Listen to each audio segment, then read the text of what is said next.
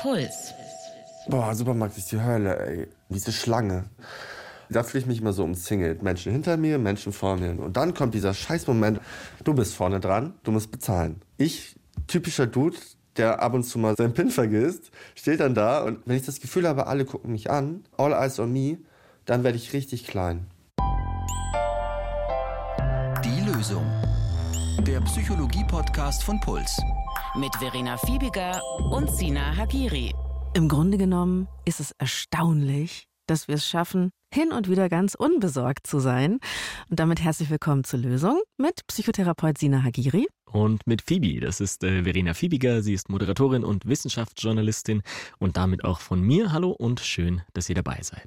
Ich habe gerade mal wieder wild zitiert und zwar aus einem Buch, das mich sehr geflasht hat, als ich es gelesen habe. Es heißt Über Angst, Meditationen über ein Gefühl unserer Zeit. Oha. Da werden erstmal so die harten Fakten genannt, nämlich zum Beispiel, dass wir eigentlich täglich immens vielen Gefahren ausgesetzt sind, dass wir in einem absolut verletzlichen Körper leben, dass so ein winziges Blutgerinnsel uns einfach mal töten kann. Und genau dann, wenn wir unseren Schutzpanzer so ein bisschen weglegen wollen und Menschen nahe kommen möchten, machen wir uns maximal anfällig für Schmerz. Ui. Mhm. Das sind die Ängste, die, glaube ich, ganz viele von uns so haben. Und trotzdem glauben wir, lohnt es sich sehr für unser Leben, wenn wir versuchen, ein paar von diesen Ängsten loszulassen. Das versuchen wir heute zusammen mit Malte Zierden. Er hat besonders viel Angst in sozialen Situationen und viele von euch kennen Malte vielleicht schon. Die, die ihn nicht kennen, ganz kurzer Abriss.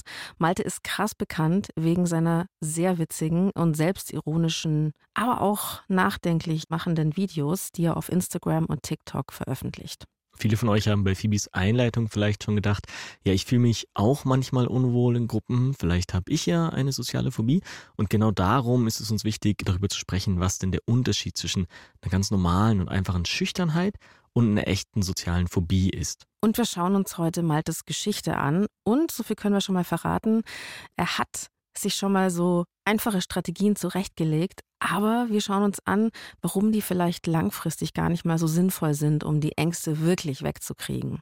Phoebe, du hattest mir schon vor Monaten eigentlich von Malte erzählt äh, und wolltest eine Folge mit ihm machen. Ständig, ja. ja, und also schön, dass er jetzt dabei ist und du folgst ihm deswegen nehme ich an auch schon länger. Also vielleicht kannst du erzählen, was ist es denn, was ihn für dich ausmacht? Also was magst du an seinem Content so gern? Für mich ist Malte eigentlich so eine Art Anti-Influencer. Der ist wahnsinnig herrlich verplant, er kommt mega sympathisch rüber und es ist aber so, dass er eben nicht über dieses Bling-Bling und perfekte Leben spricht, sondern eigentlich ausschließlich über Fails. Okay. Ähm, er ist berühmt geworden mit Videos über seine krasse Kiefer-OP. Also der hat wirklich Videos aus dem Krankenhaus gemacht, die trotz dem ganzen Körperwahnsinn, der da stattgefunden hat, unfassbar witzig waren, also so lustig, selbstironisch. Und ich bin zum Beispiel auch Riesenfan von Taube Oscar. Das ist eine Stadttaube, der er ein kleines Miniaturwohnzimmer auf dem Fensterbrett eingerichtet hat. Das sind so diese ganzen kleinen Details, die für mich Malte Zierden zu so einer lyrischen Figur machen. Mhm. Und ich bin auf Malte auf jeden Fall hängen geblieben, aber ich habe ihn erstmal auch falsch eingeschätzt. Was meinst du damit? Also was hast du falsch eingeschätzt? Ich habe den Account erstmal überflogen, weil mir auch ein Kumpel gesagt hat, schau den an. Und ich dachte immer, der ist mit so einem Rudel wilder Jungs unterwegs und macht halt Schmarrn bis ich mir die Videos wirklich angeschaut habe und Malte auch das hier gepostet hat. Ich habe mir vorgenommen, mich hier ein bisschen mehr zu öffnen. Deshalb nehme ich meinen ganzen Mut zusammen und möchte heute mal über einen inneren Konflikt reden, den ich ziemlich häufig mit mir führe. Ich habe soziale Ängste. Das zeigt sich oftmals in so täglichen kleinen Momenten. Wenn ich zum Beispiel die Wohnung verlassen möchte und im Treppenhaus Stimmen höre, dann stehe ich halt so lange wie ein richtiger Creep vor der eigenen Wohnungstür, höre die ab und gucke durch den Türspalt so lange, bis die Leute weg sind. Und erst ab diesem Augenblick traue ich mich auch erst raus aus der Wohnung. Ich kann das nicht erklären, ich weiß nicht warum, aber ich hasse das Gefühl. Das Problem ist, dass ich mir damit hart doll im Weg stehe. Malte kämpft eigentlich mit einer Reihe von Ängsten. Also auch zum Beispiel das Gefühl, aus dem Treppenhaus nicht rauszukommen. Wenn es ein bisschen enger ist mit vielen Leuten, findet er sehr unangenehm. Aber es sind so vor allem die sozialen Ängste, die ihm wirklich Schwierigkeiten machen. Er hat da auch von einem Influencer-Event erzählt, wo er hingereist ist extra. Er hätte einen Preis entgegennehmen sollen an dem Tag. Und seine Freundin Fia, die kommt auch in seinen Videos vor, hat ihn begleitet. Und im Hotelzimmer angekommen war es dann für ihn unerträglich, dass er gleich so viele Menschen sehen muss. Raus. Und jetzt kommt das Allertraurigste überhaupt. Alle Nominierten haben einen Shuttle bekommen, wo sie sich alle zusammen reinsetzen und zu dem Event fahren. Das ging einfach nicht. Ich, meinetwegen haben Fia und ich dann ein Taxi zu dem Event genommen. Und ich habe bis nach der Veranstaltung mit fast keiner anderen Person gesprochen. Danach immer dieses Gefühl, halten mich jetzt alle für bescheuert, mhm. arrogant. Naja, ähm, was denken die anderen? Was denken die anderen ist mhm. ganz stark, genau. Und es klingt ja schon so nach sozialer Phobie irgendwie. Also ich kann natürlich wie immer keine Ferndiagnosen stellen, deswegen will ich das auch gar nicht, aber ich kann gerne ein bisschen von der sozialen Phobie erzählen und dann können wir ja schauen, wo Ähnlichkeiten sind äh, mhm. zu dem, was Malte erzählt. Also die soziale Phobie, die gehört zu den spezifischen Phobien. Da ist es so, dass die Ängste sich eben nicht grundsätzlich auf alles beziehen, ja, sondern ganz spezifische, immer ähnliche Situationen, das sind, was die Angst auslöst. Und bei Malte ist es eben die soziale Phobie, also die sozialen Interaktionen, die sozialen Kontakte. Die Befürchtung bei der sozialen Phobie, die ist dann jetzt nicht, dass jetzt jemand anders einen attackieren könnte oder so, sondern die Bewertung durch andere. Das mhm. ist, worum es geht, was die anderen denken, wie sie vielleicht auch auf mich reagieren und was sie mir zurückgeben an Bewertung. Und die Symptome, die können bei solchen Situationen sehr körperlich sein. Also man wird rot, man kann anfangen zu zittern, zu schwitzen. Das sieht man vielleicht von außen auch nicht. Sachen wie so eine Enge in der Brust, dass man kaum mehr atmen kann, dass man vielleicht auf die Toilette rennen muss, immer häufiger. Solche Dinge. Das kennen vielleicht aber auch ganz viele von uns, oder? Also, dass man manchmal Gruppen besonders unangenehm findet. Ähm, wir hatten ja zum Beispiel auch mal eine Folge zu introvertiert sein. Das ist wiederum eigentlich was ganz anderes. Ne? Also, mhm. introvertiert sein ist auch ein bisschen Persönlichkeitszug, der vollkommen normal ist. Ich habe mir am Wochenende gedacht, ich mhm. war alleine auf einem Konzert. Ich hatte das Gefühl, Sine, jetzt werde ich vielleicht wirklich langsam alt. Ich gehe alleine auf ein Event. Ich kenne sogar ein paar Leute da, denke mir so, ach, ich muss mich eigentlich auch mit, echt mit niemandem unterhalten. Ich will einfach nur stehen. Ich bin hier nur für die Musik, ja. Mhm. Und es ist mir egal. Und ich weiß noch, dass ich, als ich mit 18 zum ersten Mal in den Club gegangen bin und so diese, auch, auch noch bis Mitte 20, würde ich sagen, dass ich ganz oft Angst hatte beim Weggehen. Auch dieses, wenn du jetzt gerade sagst, Bewertung, mhm. wie wird man da angenommen? Und ich bin wahnsinnig erleichtert, dass mir das alles egal ist jetzt so. ja. Aber ist es nicht auch ein bisschen sowas? Oder ist es einfach vielleicht eine Art von, ich sag mal, schüchtern sein? Was mhm. ist Schüchternheit und was ist dann too much? Ich bin dir sehr dankbar, dass du das mit reinbringst jetzt wieder, weil sonst können diese Sachen, die ich erkläre, manchmal zu nachvollziehbar wirken. Da hast du vollkommen recht. Das, was ich gerade gesagt habe, da denkt man sich, ja, das kenne ich auch. Ist es dann eine soziale Phobie? Aber nein, also das, was du beschreibst, Phoebe, das kenne ich auch und das kennen viele von euch, die zuhören. Das kennt ihr auch. Und es ist aber einfach eine ganz menschliche, normale und unbedenkliche Schüchternheit, ja. Eine Art Bescheidenheit oder auch Vorsicht meinetwegen. Das ist ganz weit weg von einer ausgeprägten sozialen Phobie. Also ich habe auch das wichtigste Diagnosekriterium vielleicht, das hatte ich noch gar nicht erwähnt und das erklärt vielleicht den großen Unterschied. Das ist nämlich nicht die Angst selber. Der große entscheidende Unterschied ist das Vermeidungsverhalten wenn das sehr stark ist. Also Menschen mit sozialer Phobie, die meiden soziale Situationen so sehr, dass es ihr eigenes Leben super heftig beeinträchtigt.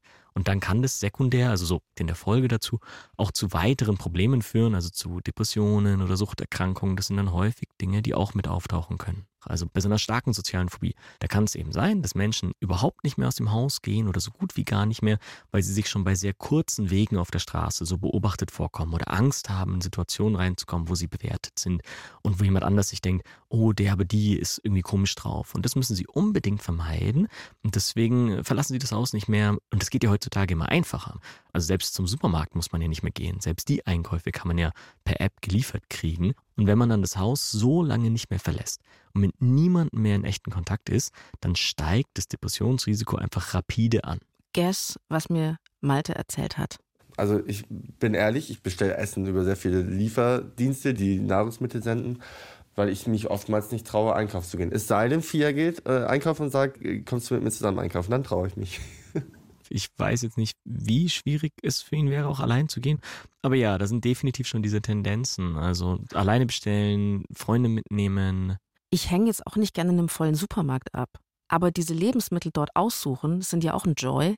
Ich würde niemals mir freiwillig Essen senden lassen, außer ich liege wirklich jetzt irgendwie schwer krank im Bett. Ja, aber wie, also man kann das schon machen. Ich will nicht sagen, jeder, der Essen bestellt, das ist ein Problem. Gar nicht. Ich bestelle auch mein Essen hier und aber da. Aber lässt mal. du dir vom Supermarkt immer das ganze, die ganzen Zutaten Nein, definitiv liefern? nicht immer. Und genau, immer ist vielleicht ein gutes Wort. Das ist eben die Frage. Mache ich es, weil ich gerade halt keine Zeit habe und es geht nicht anders und in einer halben Stunde sind die Leute hier und ich muss daheim sein, wenn sie klingeln und zu Besuch kommen schon? Oder geht es anders nicht? Das ist der große Unterschied. Also Malte vermeidet, aber mit der Hilfe seiner Freundin Fia kann er rausgehen. Welche Rolle Maltes Freundin dabei spielt, mit der Angst umzugehen, das erfahren wir später noch mehr.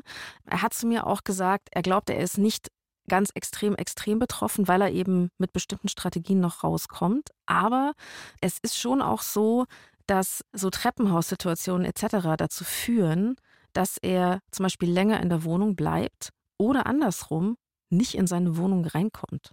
Zum Beispiel, es hat draußen geregnet, vor unserer Wohnung ist ein Baum. Unsere Nachbarn standen mit einem Regenschirm vor unserem Hauseingang.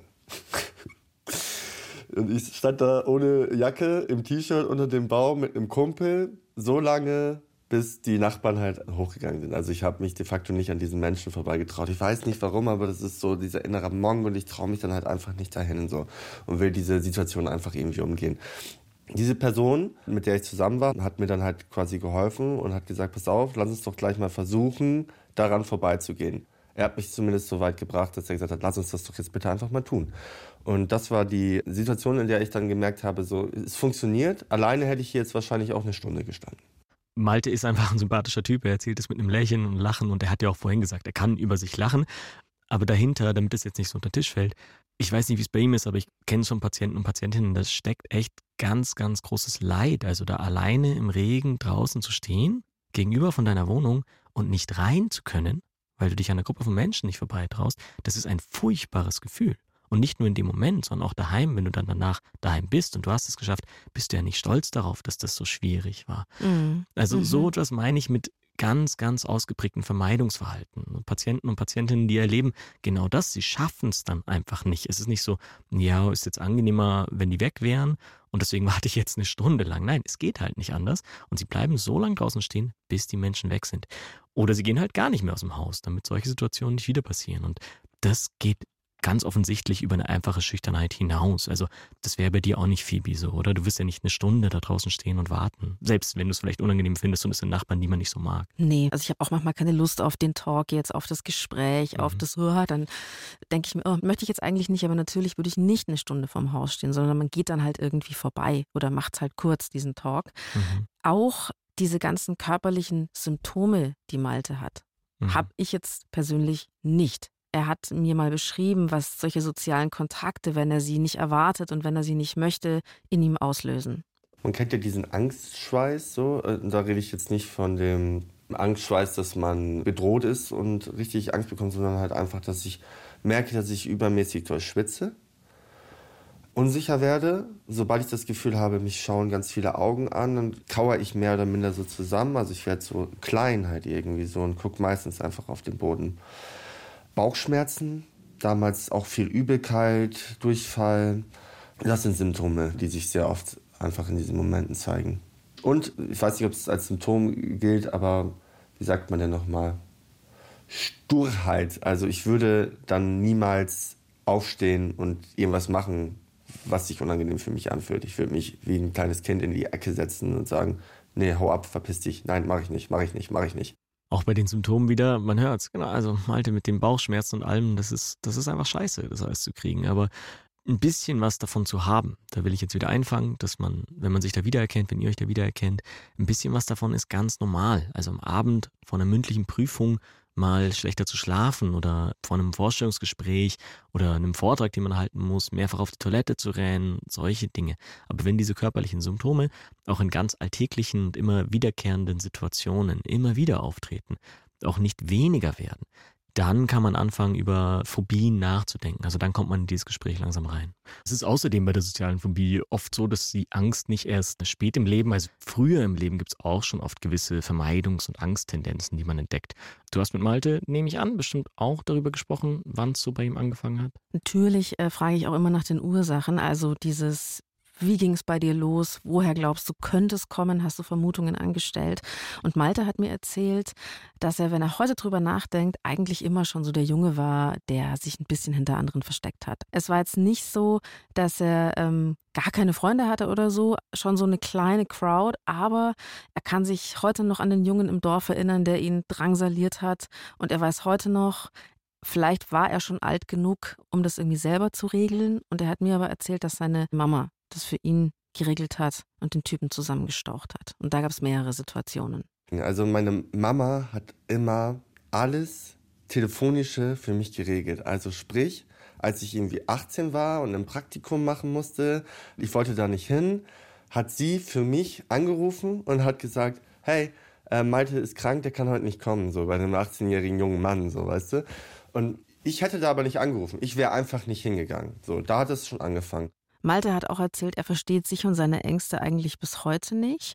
Und dass es ihm aber heute auf jeden Fall so geht, wenn er sich irgendwie unsicher fühlt, mit sich selbst nicht im Reinen, unzufrieden ist, dass das diesen inneren Zustand der Angst oft verschlimmert. Und er geht tatsächlich mittlerweile auch in Therapie, um sich selbst kennenzulernen. Das ist eine der wichtigsten Aufgaben der Psychotherapie, da nachzuhelfen. Also, dass man sich selbst besser versteht und darüber sowohl eine Nachsicht für die eigenen Schwächen entwickelt, also du hast gerade gesagt, in dem Moment, wo er nicht weiß, wo kommt es eigentlich her, hm, kommt so eine Unzufriedenheit auf. Aber nicht nur das, dass man das versteht und nachsichtig mit sich wird, sondern auch, dass man, weil man versteht, wo es herkommt, auch einen Hinweis hat, wie kann man was daran verändern. Darum geht es früh in der Psychotherapie häufig an die Ursachensuche. Und bei der sozialen Phobie da würde ich jetzt mal vier Bereiche nennen, in denen man häufig so Bedingungen oder begünstigende Faktoren findet für eine soziale Phobie. Die genetische Veranlagung, die Persönlichkeit, die Erziehung und die schlechten Lebenserfahrungen, die man so gemacht hat. Das wären so die vier. Und nichts davon ist ein alleiniger, definitiver Auslöser, also nichts führt automatisch zur äh, sozialen Phobie. Aber je nachdem, wie viel davon sich anhäuft, desto höher ist das Risiko. Fangen wir also mal bei der Genetik an. Da ist es ganz einfach so, eine gewisse Anfälligkeit für soziale Phobie scheint, wie bei vielen anderen Sachen auch, einfach vererbbar zu sein. Als zweites wäre da die Persönlichkeit. Wir haben ja schon über Schüchternheit geredet und die ist was anderes als soziale Phobie, aber sie kann natürlich trotzdem einen Zusammenhang haben. Schüchternheit ist schon was, was eine soziale Phobie wahrscheinlicher macht, also ein bisschen begünstigen kann, weil man hält sich halt eher zurück, man macht dadurch weniger häufig die Erfahrung, dass soziale Situationen ungefährlich sind. Der dritte Bereich, das wäre dann die Erziehung. Wurde man als Kind jetzt ganz besonders häufig kritisiert zum Beispiel und hat sich dann selbst deswegen einfach als störend erlebt und empfunden, dann ist es vielleicht auch kein Wunder, wenn man später Angst vor der Bewertung von anderen hat. Ne? Und ähnlich ist es auch, wenn die Eltern jetzt immer einen ganz besonders hohen Wert darauf gelegt haben, was jetzt andere von einem denken und das auch so vorgelebt haben, also auch für sich selber. Also dieses so, ja, was sollen denn die Nachbarn von uns denken? So, wenn sowas häufig gefallen ist oder wenn jemand nach Hause eingeladen worden ist, dass dann alles so völlig unrealistisch perfekt wirken musste und man auf keinen Fall so man selber sein darf. So, ich glaube, dann ist es sehr einleuchtend, dass die Bewertung von anderen Menschen später auch als etwas Gefährliches dem man so unbedingt genügen muss, zurückbleiben kann.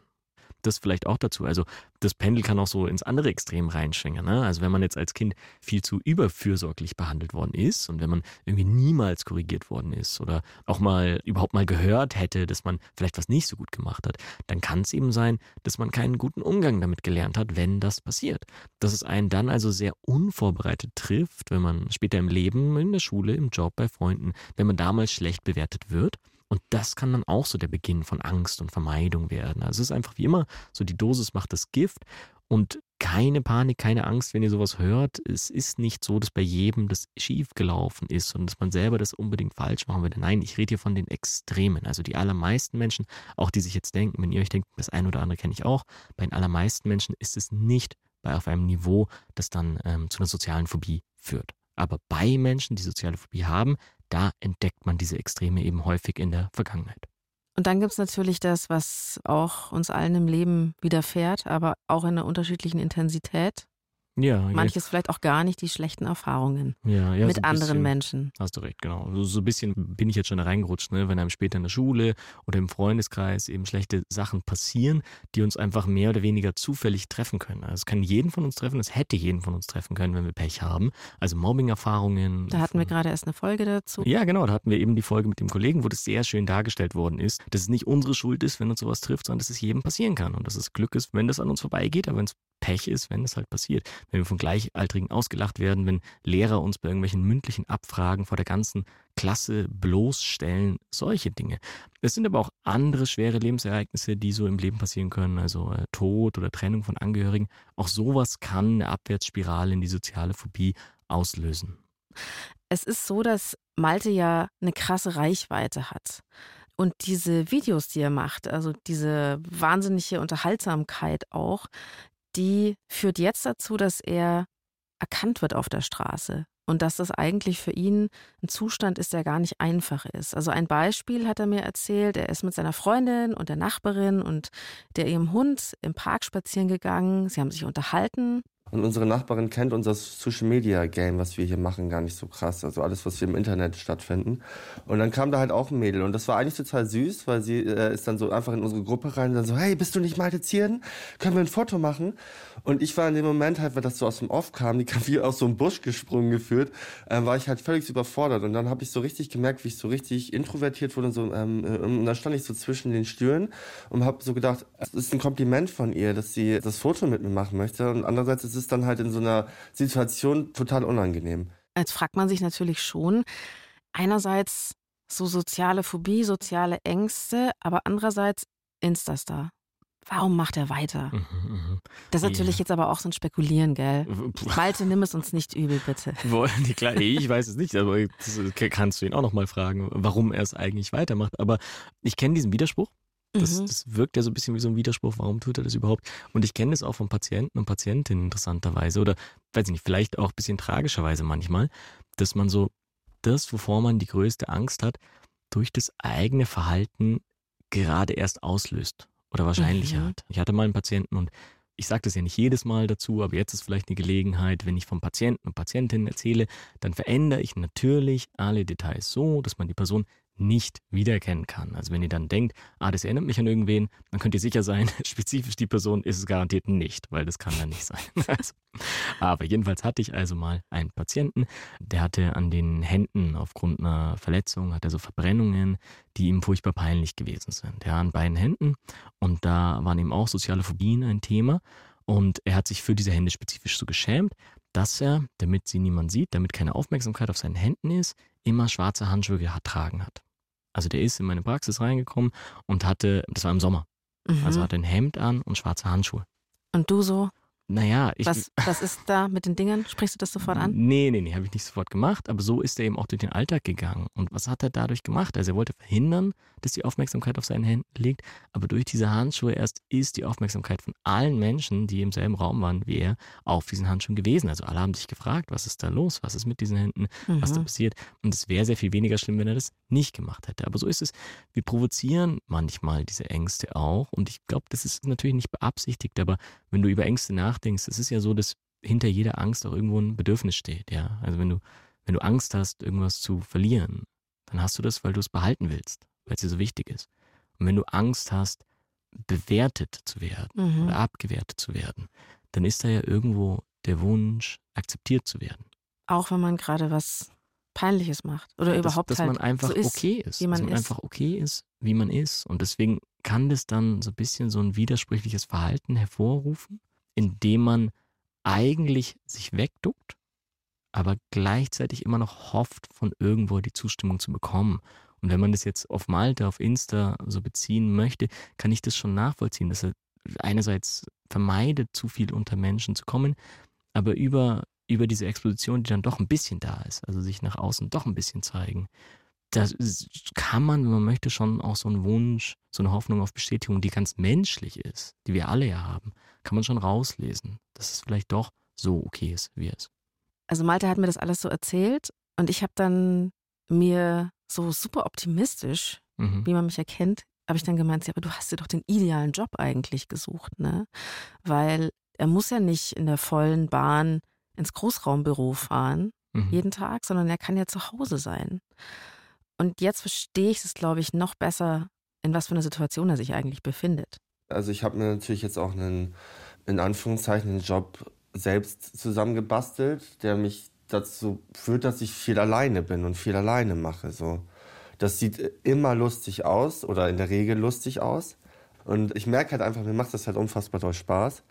Aber es führt halt auch dazu, dass das immer mehr Menschen sehen und es immer schlimmer wird, für mich zu trauen, rauszugehen wenn ich vor meinem Handy sitze und eine Aufnahme in meinem Zimmer mache und 200 Versuche da habe und das einfach zusammenschnippeln kann, dann ist es halt was anderes, als würde ich irgendwie irgendwo in einem Raum auf einer Bühne stehen und andere Menschen gucken mich live an. Das ist halt, ich sitze vor meinem Handy zu Hause, nehme das auf und wenn ich das posten möchte und schneiden möchte, dann poste ich das.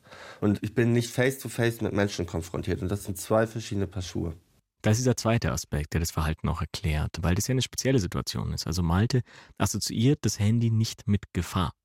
Fast eher im Gegenteil. Also am Handy macht er ja eben gute Erfahrungen. Er bekommt da viel Zuspruch, er bekommt die Likes, die Kommentare und hat dann auch das Gefühl, oder nicht nur das Gefühl, er hat auch tatsächlich die Kontrolle irgendwie, ja. Also er entscheidet, ob er das Video hochlädt oder nicht, wo er es schneidet, wie oft er es neu aufnimmt. Und obwohl ihm eigentlich das ist das Widersprüchliche, zigtausende Menschen zuhören, fühlt es sich in dem Moment alleine vor dem Handy nicht so bedrohlich an. Er sieht die ganzen Menschen ja nicht.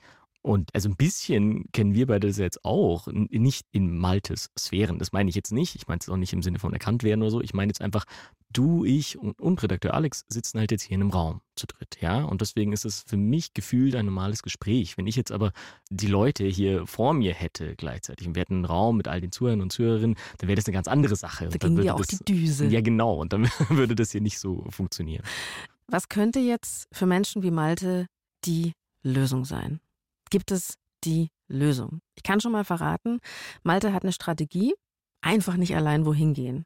Und da hilft ihm seine Freundin Fia dabei. Und die wird quasi so zu Maltes Beschützerin, wenn die beiden unterwegs sind.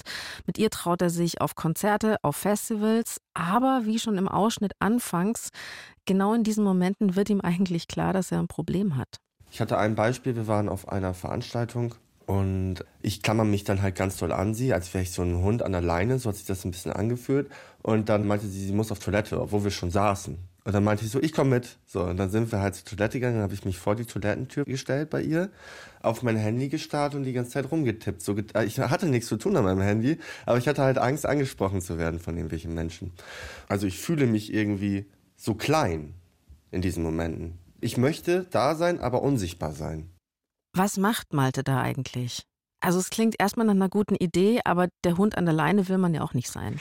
Ja, und deswegen ist es auch schwierig zu beurteilen, Phoebe. Also wenn Hilfe dazu führt, dass wir den Kreis unserer Möglichkeiten erweitern, ist es natürlich wunderbar.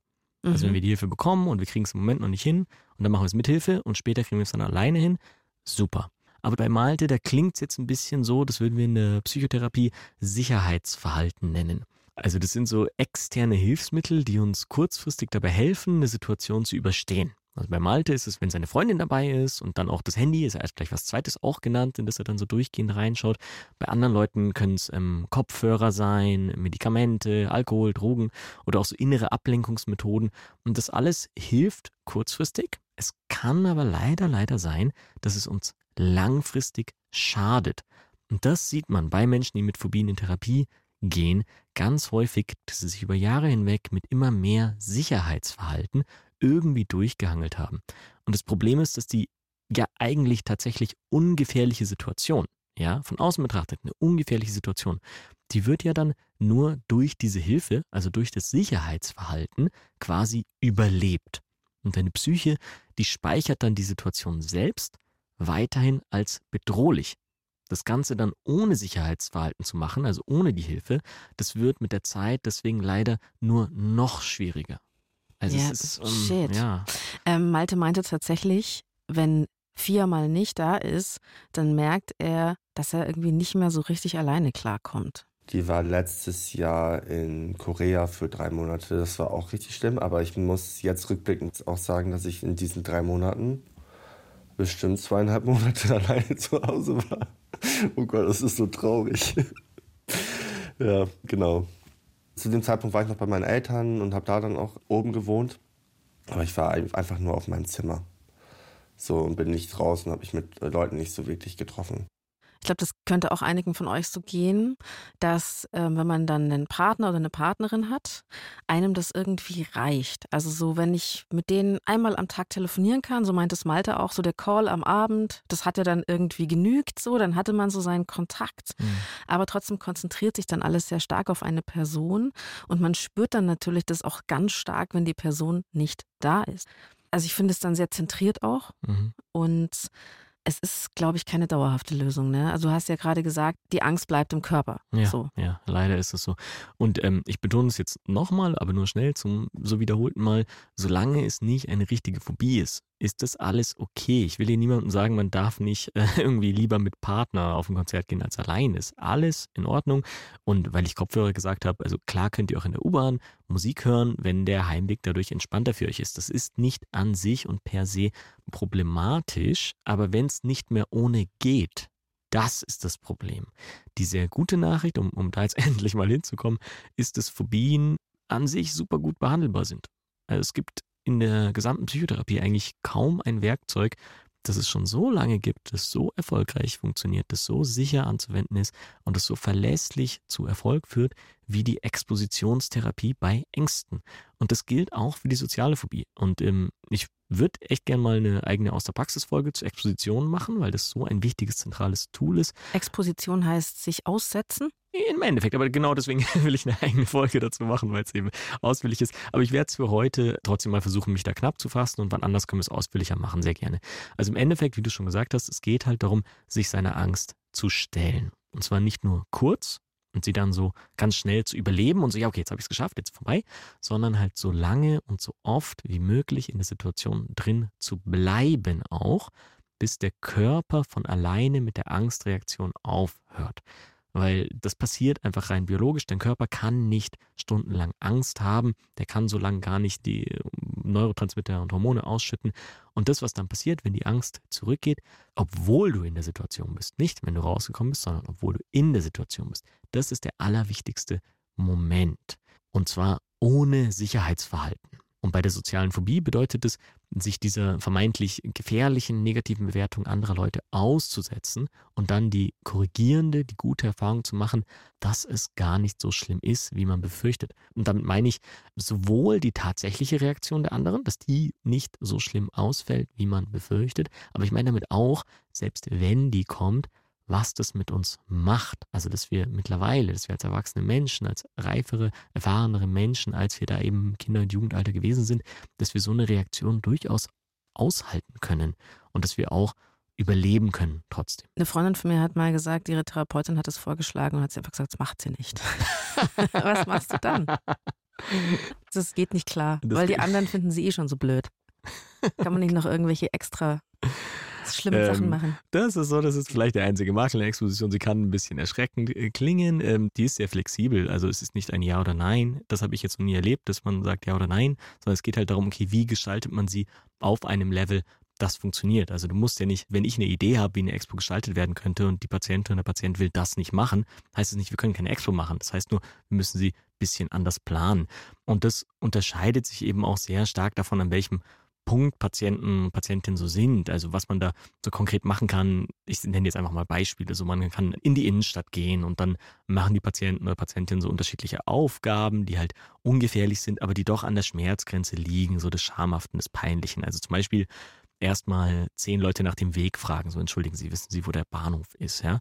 Und das ist für viele gut machbar, das ist für viele ein guter Einstieg und auch nicht so schwer. Und wenn das geschafft worden ist, dann wird es ein Level schwieriger. Dann sollen Sie zum Beispiel zehn Leute ansprechen und fragen, äh, Entschuldigung, wie heißt eigentlich unser Bundeskanzler nochmal? Das ist schon peinlich, das zu tun, ne? Das ist nicht so einfach.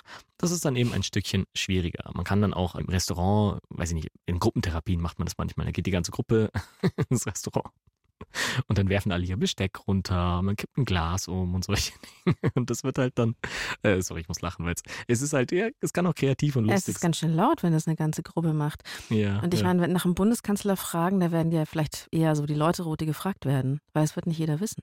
Mai, das wäre dann auch entgegen der Befürchtung. Ist ja auch okay. Das ist ja eben dann auch so eine gute korrigierende Erfahrung.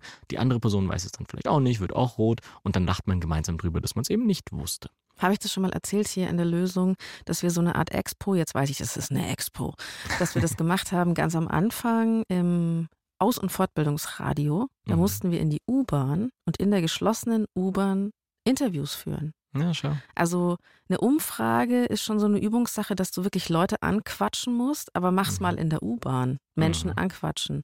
Du kannst ja nicht raus. Und das war schon so ein Moment, wo ich mir dachte so, boah, ist das gemein. aber danach, wenn man es gemacht hat, also mir war nichts mehr peinlich. Dann. Genau, man baut Hürden ab. Ja, sehr gut. Genau. Das kann jetzt für die einen oder anderen von euch banal klingen, auch die Beispiele, die ich genannt habe, auch total harmlos vielleicht. Aber für Menschen mit sozialer Phobie kann das, was ich genannt habe, auch schon viel zu schwierig sein. So wie du hast von deiner Freundin erzählt. Die hat irgendwas vorgeschlagen bekommen, hat sie gesagt, nee, das mache ich auf keinen Fall. Und deswegen muss es eben individuell herausgefunden werden, wo ist das Level, wo ist die Komfortzone, um die eben ein bisschen zu pushen, um da ein bisschen in die schwierigen Bereiche reinzukommen, um diese Komfortzone eben größer zu machen. Ich glaube, vielleicht fragen sich jetzt manche, Mhm. die sich denken, ich habe vielleicht Ängste, Mhm. kann ich das einfach selber machen? Ich mache eine, allein eine Expo. Ja, gut, dass du fragst, weil ich habe ich hab immer so ein bisschen die Sorge, dass ich so klinge, als ob alles so in der Psychotherapie gemacht werden muss. Und das, das ist natürlich nicht so. Also die Expositionstherapie ist auch überhaupt nicht das Einzige, was helfen kann. Das will ich so nicht klingen lassen. Sie ist halt das, was man in der Verhaltenstherapie macht in so einem Fall und was dann verlässlich wirkt. Deswegen stelle ich sie halt jetzt vor. Aber es gibt auch durchaus andere Lösungen, individuelle kreative Lösungen. Eine Patientin von mir, von der erzähle ich vielleicht, also die war nicht spezifisch wegen sozialen Phobie da, aber hatte das auch ein bisschen immer wieder damit zu kämpfen. Und die hat das über so, sie hat das so transzendente Erfahrungen genannt. Also sie ist regelmäßig, ist in die Berge gegangen, hat mir dann irgendwann auch so ein Foto, nach der Therapie hat sie mir irgendwann ein Foto von den Bergen, von denen sie ihm erzählt hat, geschickt, um sich klein zu fühlen. Also ist in die Berge gegangen und hat da diese riesigen Gebirgsketten, die da schon seit Urtausenden, Jahrhunderten stehen und hat sich quasi so in Beziehung gesetzt zur Erde, zum Universum, zur Galaxie und hat sich quasi klar gemacht, wie klein und unbedeutend das Leben so ist und sich aber auf eine schöne, angenehme Art und Weise dann klein gefunden. Das war so ihre kleine Minitherapie, die sie eingestreut hat, um von diesen Ängsten und Sorgen, um die dann so in Beziehung zu setzen. So wie Das schlimm ist ist, es ein- eigentlich? Das ist eine gute Idee. Ja. Weil habt ihr das auch? Es gibt Tage, an denen fühlt man sich klein. Also körperlich im Sinne Mhm. von noch kleiner, als man ist. Ich habe manchmal das Gefühl, ich, ich gehe gerade noch so bis zum Küchenbuffet. Oder okay, bis das zur ist aber vielleicht nicht so eine angenehme Art und Weise, sich klein zu fühlen. das ist schrecklich. Deswegen, Genau, ich muss genau. auch an so einen, so einen Elftausender mal vor mir haben. Gibt es einen Elftausender überhaupt? Oder du wartest noch ein paar Jahre und fährst mit so einer Rakete zum Mond oder irgendwas und dann kannst du dich auch klein Mit dem bösen Mann. Ja, nee, lieber nicht mit dem. Also du siehst, es gibt auch andere Lösungen, andere Art und Weisen, mit sowas zurechtzukommen und die Ängste in Beziehung zu setzen. Aber zurück zur Exposition, also das ist halt, was, was mein Werkzeug ist, deswegen reden wir darüber und du hattest gefragt, ob man das auch selbst machen kann. Genau. Und Mai, halt je nachdem, wie groß die Angst so ist, braucht es halt entsprechende Vorbereitung auch und Begleitung. Also für manche von euch, die zuhören, falls es eine, eine richtige, schwierige soziale Phobie ist, dann ist es eben so komplex und sollte auch so behutsam behandelt werden, dass eine therapeutische Begleitung sinnvoll und angebracht ist. Da will ich jetzt nicht behaupten, dass man einfach losrennen kann und das alleine machen soll. Nee, da Das kann ja im schlimmsten Fall dann auch ziemlich schief gehen, oder? Dass man dann irgendwie eine Panik ich will nicht sagen, hat. dass es ziemlich schief gehen kann. Das ist genau so eine Befürchtung, die ich jetzt nicht nähern will. ah, Das, das also, macht dann eher wieder nee. so Angst vor der Angst. Ja, genau. Und die Leute haben ja, also die Leute, von denen ich jetzt spreche, die haben sehr, sehr, sehr häufig im Leben schon Angst und Panik erlebt. Da ist dann quasi das eine Mal mehr Angst oder Panik, ist nicht etwas, wegen dem man keine Versuche starten sollte. Aber es kann eben so schwierig sein, dass man es einfach alleine nicht hinkriegt und dass man da besser vorbereitet und vielleicht auch in Begleitung das Ganze tun sollte. Für andere von euch, da reicht vielleicht so ein Online-Kurs, die es mittlerweile viele gibt, oder so ein Buch, in dem das Vorgehen beschrieben ist. Und dann kann man das durchaus selber machen. Und klar, für viele andere von euch vielleicht auch, da reicht so eine Folge wie heute, die ihr gehört habt, damit ihr halt Lust bekommen habt, in nächster Zeit so ein bisschen aus der Komfortzone zu gehen und zu üben. Und entweder wirklich so explizit, wie ich es jetzt beschrieben habe, dass man extra irgendwo hingeht, um zu üben und das da macht, oder halt, dass ihr im eigenen Alltag schaut und hinhört. Also wo vermeide ich oft? Wo könnte ich beim nächsten Mal vielleicht anstatt die Situation zu vermeiden, wie ich es öfter mal tue, stattdessen direkt reingehen. Und zwar ohne Ablenkung, ohne Sicherheitsverhalten. Einfach reingehen, drinbleiben und so lange weitermachen, bis die Angst oder die Nervosität, die Unruhe, bis die ein bisschen runtergegangen ist und so die eigene Schüchternheit vielleicht ein bisschen kleiner zu machen oder eben den Mut und die Freude an sozialen Interaktionen ein bisschen größer zu machen. Warum ist es wichtig, diesen Ängsten nicht nur leben zu lernen, sondern auch, ja, sie eben so ein bisschen loszulassen? Das sieht man vielleicht an dem, was sich Malte für seine Zukunft wünscht. Man kennt es ja, manche Leute gehen halt einfach raus, sie gehen in eine Bar und dann stellen die sich da irgendwie hin und dann quatschen die Leute an, dann lernen die sich kennen und man lernt so dann halt einfach tolle Menschen kennen. Und das würde ich halt einfach gern können. Und ich habe manchmal Angst, das zu verpassen irgendwie. Dieses Leben geführt zu haben, in zehn Jahren zu sagen so, ja, was hast du eigentlich die letzten zehn Jahre gemacht? Ja, hast an deinem Handy deine Videos zusammengeschnippelt in deiner Wohnung. Cool, Malte, das war wirklich schön. das ist halt äh, exakt das, was ich nicht von mir erzählen möchte, weißt du? Das kann ich verstehen, Malte. Aber trotzdem sind es so schöne Videos. Also ich finde es schön, dass er diese Metaperspektive hat, ja, dass er da so von oben drauf schaut und rauszoomt. Also dass es sich im Kleinen zwar angenehm und sicher anfühlen kann, einfach zu Hause zu bleiben und schwierige Situationen zu vermeiden. Und ja, das stimmt, das ist in dem Moment leichter. Aber wenn man rauszoomt, dann merkt man halt selber, ähm, das kann es nicht sein. Das kann nicht so bleiben. Das ist nicht genug für ein Leben. Und daraus dann eine Motivation, eine, eine Lust auf mehr zu entwickeln und dann zu üben, auch anstrengend zu üben, aber gute Erfahrungen zu machen und darüber eine Lust und einen Spaß an der Übung selbst zu entwickeln. Das ist für mich eines der größten Ziele und Anliegen, die ich habe bei so einer Art von Therapie mit Angstpatienten und Patientinnen, dass sie selbst einen Spaß und eine Freude daran entwickeln, sich herauszufordern, auch wenn es in dem Moment unangenehm sein kann. Dass sie sich also fast schon freuen, wenn sie sehen, ja, okay, Mist, da, da steht jetzt jemand vor der Haustür, da muss ich jetzt vorbei, um nach Hause zu kommen. Eigentlich nicht so geil, aber okay, dann kann ich jetzt halt üben. Und dann muss ich nicht erst mit dem Hagiri wieder durch die Stadt laufen, der will dann, dass ich zehn Leute anspreche oder so. Da wäre ich auch mal ganz gerne dabei, muss ich sagen. ja, sondern und jetzt kann ich einfach nur bei der einen Person üben, ist doch auch schön, da muss ich nicht einen Umweg machen. Und danach werde ich stolz auf mich sein. Ich werde meine eigenen Optionen erweitert haben. Vielleicht belohne ich mich auch noch dafür. Sehr gut. Also so, diese Perspektive auf Übung. Und ähm, das gelingt auch echt häufig. Dass, ich habe eine E-Mail bekommen von einem Patienten, gerade diese Woche, den ich vor, wir haben vor zwei Jahren die Therapie abgeschlossen und da ging es eben auch um soziale Schwierigkeiten, soziale Phobien. Und der ist auf einem, einem Vortrag gewesen und hatte sich eben dann so beim Vortrag daran erinnert, wie wir damals geübt hatten und alles, hat sich gesagt, ja, okay, dann ähm, stelle ich jetzt eine Frage, nicht unbedingt, weil ich Interesse habe an dem, was passiert, sondern als Übung. Also hat die Situation erkannt und genutzt, um zu üben und hat dann geschrieben, dass er dann noch quasi so ein Mini-Gespräch sich daraus entwickelt hätte. Also zwei, drei Rückfragen noch. Er ist schon noch recht aufgeregt gewesen, wusste gar nicht mehr, was er genau gefragt hat, aber er war einfach froh, es gemacht zu haben und war stolz auf sich. Was zeigt, dass also wenn man so eine Angst hat, dass die auch nicht komplett verschwinden muss, aber dass es eigentlich darum geht, dass wir unsere Handlungsspielräume erweitern, genau, was du schon gesagt genau. hast. Genau, gut, nee, gut, dass du das nochmal betonst. Ja, das Ziel ist nicht, keine Angst mehr zu spüren. Das ist ein unrealistisches Ziel und auch ein nicht besonders funktionales Ziel. Also wir brauchen da nicht angstfrei zu leben, aber eben an ein Level zu kommen, dass wir das, was wir tun möchten, schaffen.